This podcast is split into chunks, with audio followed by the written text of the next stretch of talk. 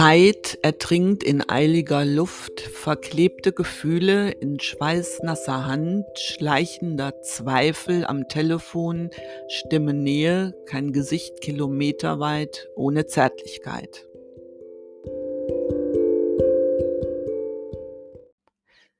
Das ist mein Gedicht Zeit ertrinkt. Ich bin Mira Stephan und ich rede hier mit meiner wunderbaren Tochter Jill. Hallo. So, bevor wir jetzt loslegen, kommt erstmal Werbung in eigener Sache. Meinen neuesten Roman mit dem Titel Das Labyrinth der Charlotte Reimann könnt ihr jetzt online als Fortsetzungsroman lesen. Also ganz in der Tradition von Charles Dickens, der ja auch seine Romane als Fortsetzungsromane in Zeitungen veröffentlichte damals. Bei uns, beziehungsweise bei mir in dem Fall, ist es halt nur so, dass es online passiert. Mm, genau, ja. Und äh, alles weitere, wie Dickens das so gemacht hat, könnt ihr in unserer 72. Folge nachhören. Genau. Mein Roman erscheint übrigens auf der Plattform äh, utopiensammlerin.com. Und die jeweiligen Episoden hat die internationale Künstlerin Corinna Heumann illustriert. So Ende Januar, Anfang Februar erscheint dann das Taschenbuch dazu. Und zwar in limitierter Auflage und persönlich signiert von mir. Und wo ihr das kaufen könnt, teilen wir euch auf Instagram mit. Ja, unser Account heißt Erbse und Schote. Ich weiß, das kam überraschend. genau. Erbse und Schote auf Instagram. Ja, dann denke ich mal, kommen wir heute zu unserer Kulturrubrik. Es gibt ja heute eine Reihe bekannter deutscher Schriftstellerinnen. Doch das ist eine Tatsache, deren Entwicklung erst vor, naja, ich würde sagen, so rund 20 Jahren begann. Also ich würde mal sagen, so ungefähr 1999, 2000 verschwand das Literaturpatriarchat in den Tiefen der Zeit. Da kann ich mich noch sehr gut dran erinnern. Ich bin sozusagen eine Zeitzeugin. Und bis dahin wurde die Literatur von Frauen in Deutschland ähm, belächelt, ignoriert und abgewertet. In den Buchläden gab es die Frauenliteraturecke. Punkt. Man kann sich also denken, dass Schriftstellerinnen aus dem 19. Jahrhundert erst recht vergessen und ignoriert wurden.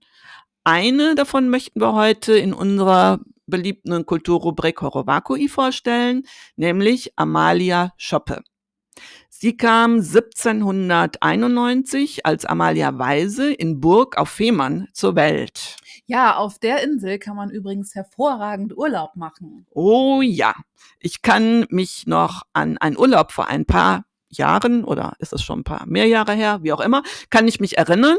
Äh, das war in einem September und weil ich damals dachte, dass es bestimmt dann kühl ist, hatte ich also bis auf ein Polo-Shirt nur dicke Pullover und eine dicke Jacke mit.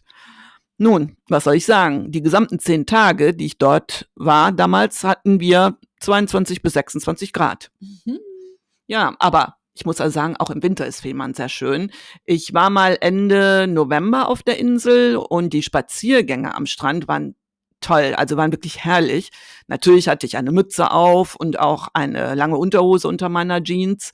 Also, aber ich kann es also wirklich empfehlen. Aber jetzt bin ich ein bisschen abgeschweift. Zurück, also du bist es schuld übrigens, ne? ja, Entschuldigung. Nicht so gut. doch, doch. Also, ähm, ja, aber ähm, war ja auch schön, die ganzen äh, Erlebnisse jetzt mal zu hören. Ne? Ja. ja, aber für, für jemanden kann man wirklich ohne Probleme äh, und mit gutem Gewissen wirklich Werbung machen. Eine tolle Insel. Aber wie gesagt, jetzt zurück zu Amalia Schoppe. Also ihr Vater, der war Arzt ähm, und der promovierte mit 19, ganz schön früh, ne? Also mhm, wow. Ja. Und mit 21 Jahren schon äh, heiratete er dann Amalias Mutter.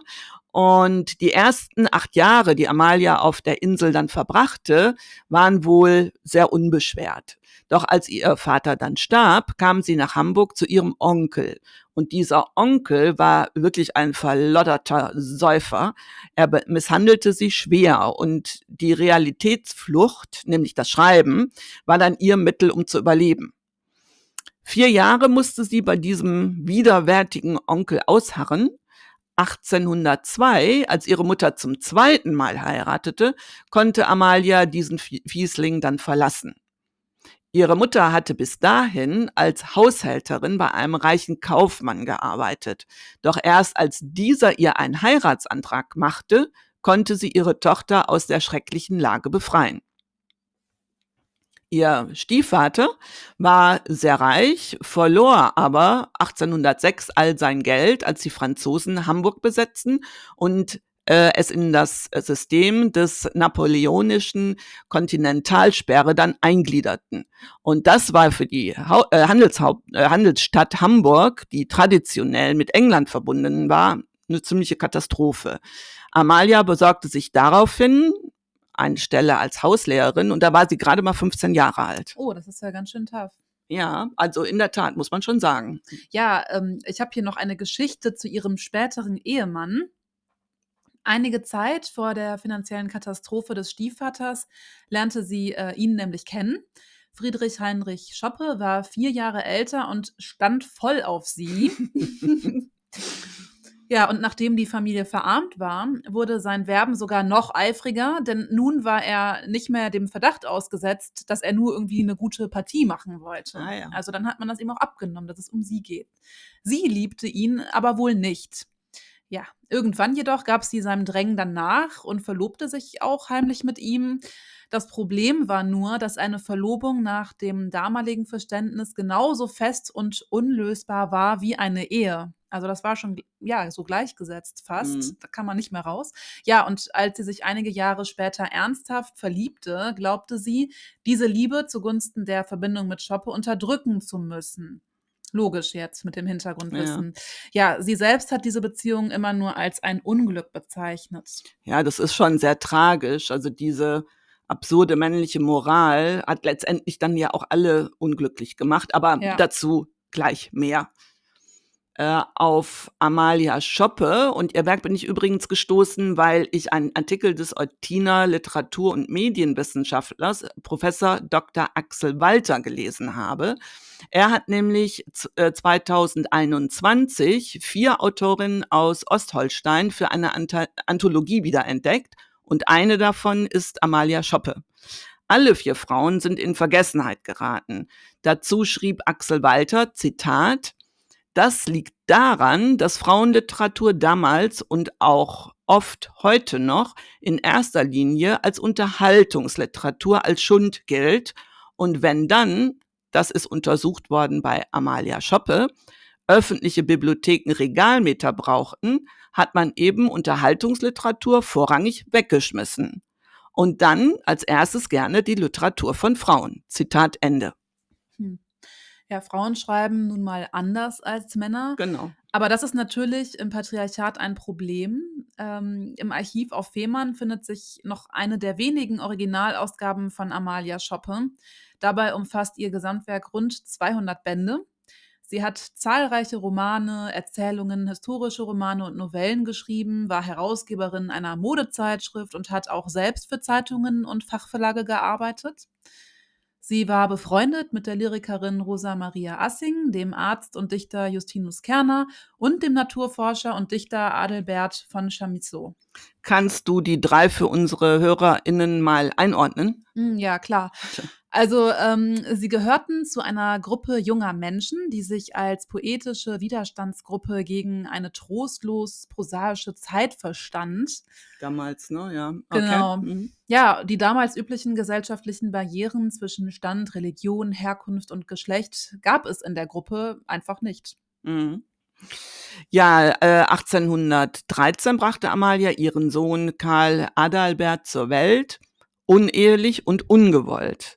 Anscheinend war das Kind das Ergebnis einer Vergewaltigung durch Schoppe. Nach den damaligen Moralvorstellungen hatte sie keine Möglichkeit, das Kind selbst zu erziehen. Sie gab es in Hamburg in Pflege. Ein Jahr später heiratete sie Schoppe widerwillig und holte ihren Sohn zu sich. Interessanterweise störte sich niemand daran, dass sie nach ihrer Heirat plötzlich mit einem einjährigen Kind auftauchte. Also es ist eine ganz schöne Doppelmoral, die die Menschen so damals hatten. Und äh, nach dem ersten Sohn bekam sie mit Schoppe noch zwei weitere Söhne. Ähm, ach so, ich weiß jetzt nicht, ob ich das schon erwähnt habe. Ich glaube nicht. Ne? Äh, Schoppe war Jurist. Mhm, Das mal noch so genau. als Info. Naja, nun, nach sieben Ehejahren trennte äh, Amalia sich von ihm und verdiente dann mit der Schriftstellerei den Lebensunterhalt für sich und ihre Kinder. Ah, ähnlich wie die französische Schriftstellerin Georges Sand. Ne? Genau, genau. Ja, sie ließ sich 1836 von ihrem ja, hinterhältigen Mann scheiden und brachte sich und ihre beiden Kinder ebenfalls mit der Schriftstellerei durch. Und sie haben wir in Folge 14 vorgestellt. Ja, hört mal rein, falls ihr das noch nicht äh, getan habt. Sie war eine wirklich interessante Frau. Und ähm, ja, sich mit ihr mal zu beschäftigen, lohnt sich wirklich. Ja. Und jetzt gut, jetzt aber zu, zurück zu Amalia Schoppe. An seinem 40. Geburtstag ertrank ihr Mann in der Elbe. Und seine Mätresse, so habe ich gelesen, überbrachte ihr die Todesnachricht. Äh, dann waren sie gar nicht geschieden, oder? Nee, nö, nö, habe ich ja vorhin äh, auch gesagt. Sie Mhm. hatten sich wohl getrennt, aber nicht scheiden lassen. Ah, okay, ja. Ja gut, das habe ich jetzt nicht so betont, aber, Ja, aber getrennt äh, lebten sie auf jeden okay. Fall. Ja, ist ja nochmal wichtig zu betonen. Ja, und zu unterscheiden, ja. Genau. Ähm, ja, dann nach der Trennung von ihrem Mann lebte Amalia 30 Jahre in Hamburg, nur unterbrochen von einem längeren Aufenthalt in Jena. 1851 wanderte sie nach Amerika in den US-Bundesstaat New York aus, wo ihr jüngster Sohn lebte. Der älteste starb schon mit 19 Jahren an Schwindsucht und der zweitälteste führte ein Lotterleben und starb dann irgendwann an einem Fieber. So habe ich das nachgelesen. Mhm. Da war aber auch nicht näher, ist dann darauf eingegangen, an was für einem Fieber. Ähm, ja, und in den USA unterrichtete Amalia dann an einem College Deutsch und Französisch. Und in, sie äh, starb dann auch in den USA ähm, mit 66 Jahren und das war 1858. Ja, Amalia Schoppe war übrigens diejenige, die Christian Friedrich Hebbel 1835 nach Hamburg holte und ihm damit den Weg in die Weltliteratur eröffnete. Also es war echt cool. Sie verschaffte ihm Gönner, die ihm dann ein Studium ermöglichten. Voll Ja. nett. Ja, ja, genau, voll nett. Aber so war, war sie aber grundsätzlich drauf. Also sie hat vielen äh, geholfen, war da sehr rege im sozialen äh, Miteinander und hat sich auch oft für Talente eingesetzt. Und äh, übrigens für diejenigen, die Hebbel nicht zuordnen können, Christian Friedrich Hebbel war ein deutscher Dramatiker und Lyriker. Geschrieben hat er unter anderem das Drama Die Nibelungen. Das sagt bestimmt einigen einiges oder viel. Ja. So, vielleicht ist es noch interessant zu erwähnen, dass die Frauenschriftstellerei das ganze 19. Jahrhundert hindurch von vornherein als minderwertig betrachtet wurde. Selbst ihr guter Freund Justinus Kerner machte kein Hehl daraus, dass, es, dass er keins von Amalias Büchern gelesen habe und bemerkte gönnerhaft, Zitat, die 200 Bände, die sie schon geschrieben hat, muss man ihr nicht übel nehmen, zumal sie dadurch das Kochen nicht verlernte. Zitat Ende. Voll der Armleuchter. Oh Gott, ja, aber wirklich. Also mir fehlen aber auch die Worte jetzt noch zu dieser Aussage. Also Ja, ne? was ist das denn? Aber das haben wir ja auch schon äh, in einer anderen ähm, Podcast-Folge erwähnt. Auch bei Schiller war das so, beziehungsweise in der Zeit, als Goethe und Schiller auch lebte. Da, Ja. Fra Frauen, schreibende Frauen wurden nicht ernst genommen. Ja, auch George Sand hatten, also Ja. was heißt nicht ernst genommen, aber einfach schlecht gemacht. Das hatten Genau. wir ja auch, um jetzt nochmal auf sie zurückzukommen mit Nietzsche und so und, und Zitaten, wie, dass man sie da Milchkuh nannte. Also, äh, oder sie schreiben wie ein Mann, ne? Wow, danke. Ja, ganz genau. Also, ne, da kann man wirklich nur Armleuchter sagen, wie du gerade sagtest, denn äh, ist eine sehr treffende Aussage. Und äh, mit dieser kommen wir jetzt auch zum Ende unserer heutigen Folge. Ja, und das war Erbse und Schote für diese Woche. Achtung, Achtung, wir hören uns erst übernächsten Dienstag wieder, also am 7. Februar. Ab jetzt erscheinen wir nämlich alle zwei Wochen. Guckt doch gerne immer auf unseren Instagram-Account oder besucht uns auf TikTok, da erfahrt, das, äh, erfahrt ihr das Neueste von uns. Also, dann bis zum 7. Februar. Ich freue mich drauf. Bis neulich. Und ihr wisst ja, bleibt erbsig. Glück auf. Tschüss. Tschüss.